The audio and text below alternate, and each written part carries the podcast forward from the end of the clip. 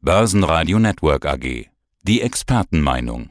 Mein Name ist Andreas Scholz von der DFV Eurofinance Group und heute sind wir hier im Cup Europa in Frankfurt am Main bei der 24. Eurofinance Week. Ja, es ist endlich soweit und wir nutzen natürlich die Chance, dass wir hier mal wieder persönlich miteinander sprechen. In den letzten Wochen ja eigentlich immer per Telefon. Es waren viele Leute da, es gab ein Event äh, vor Ort. Es ist der Donnerstag, so viel vielleicht noch, um klar zu machen, wann und wo wir gerade sprechen. Am Freitag sprechen wir nämlich nicht. Das ist ein reines Online-Event. Die anderen vier Tage, über die können wir aber schon sprechen. Äh, Gibt es denn schon so eine Art Fazit? Ja, wir waren in schwerer See unterwegs. Ich habe mich hier manchmal wie auf einem Kreuzfahrtschiff gefühlt äh, mit hohem Wellengang. Also nicht Cup Europa, fast MS Europa. Aber wir haben es gut gemeistert, diese vier Tage. Und wir haben natürlich, weil wir beides angeboten haben, also sowohl die Präsenz vor Ort als auch die digitale Teilnahme, schon sehr viele Teilnehmer gehabt, die gesagt haben, ach dann schalte ich mich zu ich fühle mich unsicher und die Nachrichtenlage rund um Corona hat uns sicherlich einige Teilnehmer hier vor Ort dann doch gekostet. Aber wir haben ein spannendes Programm gehabt, weil wir haben natürlich über politische und ähm, geldpolitische Themen gesprochen, die waren brandheiß, die waren sehr aktuell. Und auch das Thema vierte Corona-Welle und Folgen war natürlich ein Thema. Also insofern, wir hatten vom Timing her Glück, aber auch Pech. Und das gehört manchmal auch dazu.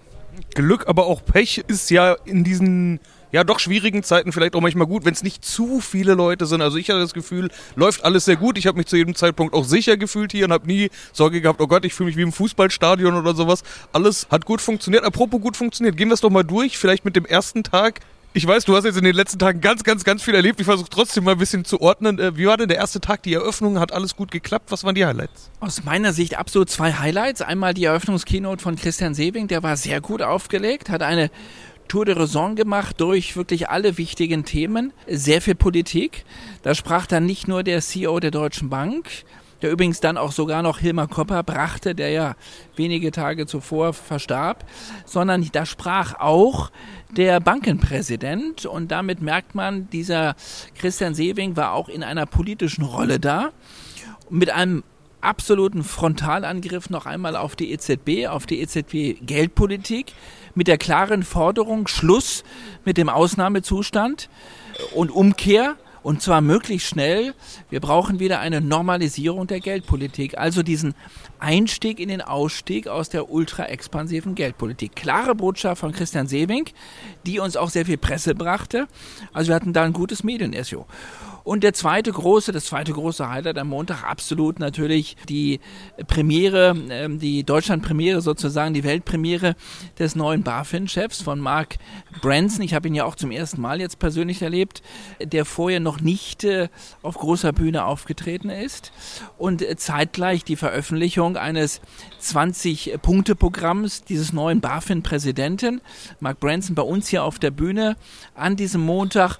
Ein sympathischer Kerl, ein gebürtiger Brite mit Schweizer Pass, dem man nachsagt, er ist sehr nett, aber er kann noch anders. Und er soll ja die BaFin reformieren. Er soll aus der BaFin eine BaFin mit Biss machen. Und ich fand es ganz toll, diesen Menschen hier persönlich erleben zu können. Das war eine Ehre auch für uns, für die Eurofinance Week. Und wir können von Glück sagen, dass das am Montag noch funktioniert hat. Der Dienstag war ja der Green Day, also ein Thema, an, an dem wirklich niemand mehr vorbeikommt. Ich bin ja jetzt auch schon anderthalb Tage hier und habe in der Zeit auch schon viel über Green gesprochen, wobei ja eigentlich der Dienstag der Green Day war. Wie war das? Da wird wohl richtig viel zu erzählen gewesen sein, oder? Ja, ein sehr spannendes Thema und ich muss auch sagen, ich lerne da immer wieder was dazu. Es ist ja ähm, sehr viel Regulatorik auch dabei. Wir haben aber dieses Jahr bewusst gesagt, wir wollen mal über Umsetzung reden. Also nicht wieder über Taxonomie und all diese etwas trockenen Themen, sondern wie wird Green Finance am Finanzplatz gelebt? Ähm, wo und wie wird Green Finance umgesetzt? Was heißt das konkret? Ganz konkret am Beispiel von Kreditentscheidungen. Äh, wie gehen Banken vor mit Kunden, die eben noch sehr viele Brown Assets haben? Wie macht man aus Brown Green, das kann man nicht per Knopfdruck machen.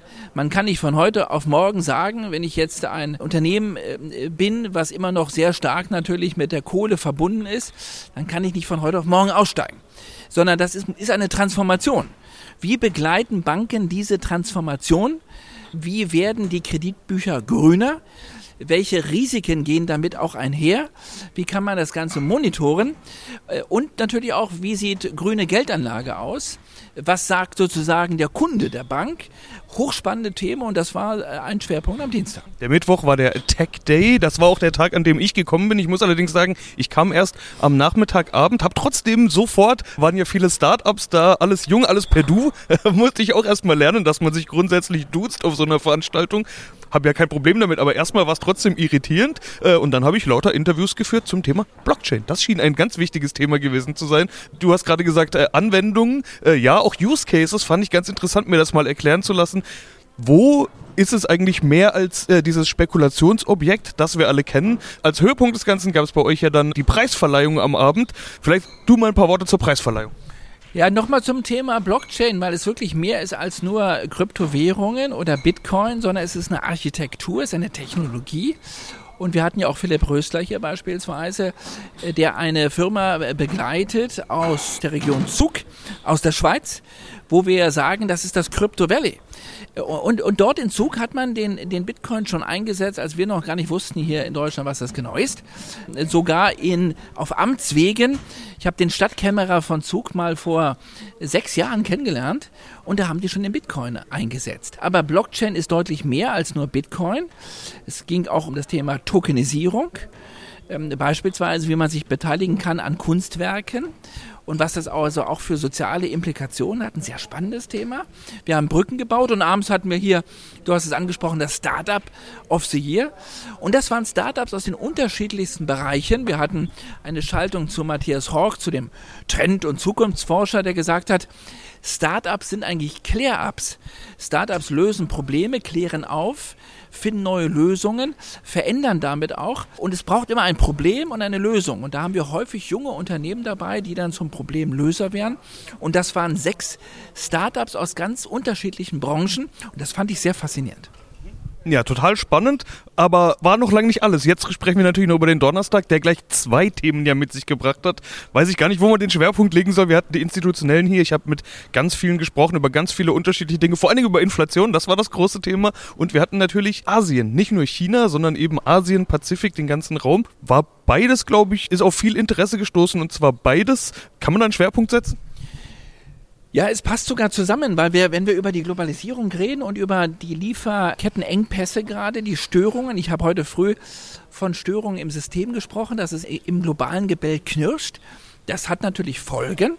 Das kann auch Folgen wieder für die Unternehmensgewinne haben, also wichtig für Portfolioentscheidungen. Und China, Asien ist ein traditioneller Schwerpunkt bei uns. Und wir haben diesmal gesagt, wir wollen nicht nur über China reden, sondern auch über andere Wachstumsmärkte in der Region, beispielsweise über Vietnam. Den Vietnamesen sagt man nach, dass sie so die Preußen Asiens sind. Sehr diszipliniert. Ein junges Volk keine Ein-Kind-Politik. Und wenn wir sagen, China wird eigentlich oder läuft Gefahr, älter zu werden, immer älter zu werden, ist da eine große Dynamik, gerade beispielsweise in Vietnam. Und ich fand es spannend, mal nicht nur über China zu reden, auch über andere Regionen, wo wirklich die Musik abgeht weiter, bei allen Schwierigkeiten. Auch das Thema Inflation ist ein Thema. Da sind die Zentralbanken aber deutlich weiter. Also passt alles zusammen sowohl der Länderschwerpunkt China-Asien als auch hier unsere Asset Management Konferenz. Und dann nehmen wir den Freitag natürlich auch noch mit. Es wird vermutlich Freitagmorgen sein, wenn hier dieses Interview gesendet wird. Es ist jetzt gerade Donnerstagabend, das heißt, wir können noch keinen Rückblick machen, aber wir machen den Blick voraus. Alles virtuell jetzt, also nicht alte Oper für uns alle. Was wird denn geboten? Schade, wir haben uns dafür eingesetzt. Wir haben ja auch ein Konzept entwickelt. Wir wollten über 2G hinausgehen, 2G plus mit Teststation, mit Maskenpflicht. Aber dann haben die gastgebenden Häuser sich dann doch dafür entschieden, wir gehen auf Nummer Vorsicht. Auch verständlich, wir wollen kein Risiko eingehen. Die Lage draußen ist äh, nicht zu unterschätzen. Und deswegen dann doch die schmerzhafte Entscheidung, komplett zu digitalisieren. Wir haben ja den EBC, den European Banking Congress, schon letztes Jahr digitalisieren müssen. Aber es werden spannende Themen sein. Wir werden die Präsidentin der Europäischen Zentralbank natürlich dann live dabei haben. Und wir haben ja das Thema Inflation angesprochen. Mal schauen, was sie sagen wird. Wir haben die Vizepräsidentin der Europäischen Kommission, Frau Verstager, auch live dabei. Und natürlich die Chefs der Großbanken, Deutsche Bank, Commerzbank, BNP und HSBC. Viele, viele Themen. Und es geht nicht nur um Europa, es geht um mehr. Und wir sind gespannt. Darüber reden wir dann in einer Woche. Darüber reden wir beim nächsten Mal. Andreas, vielen Dank. Besten Dank. Tschüss. Börsenradio Network AG. Die Expertenmeinung.